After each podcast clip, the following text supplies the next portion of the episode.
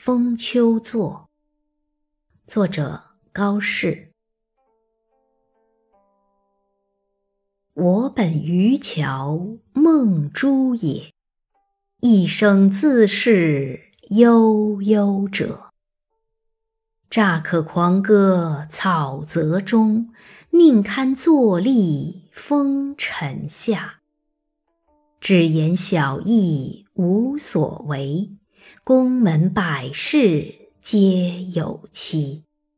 拜迎长官心欲碎，鞭挞梨树令人悲。悲来向家问妻子，举家尽孝今如此。生事应须南亩田，世情尽付东流水。梦想旧山安在哉？未嫌君命。日迟回，乃知梅福徒为尔，转意陶潜归去来。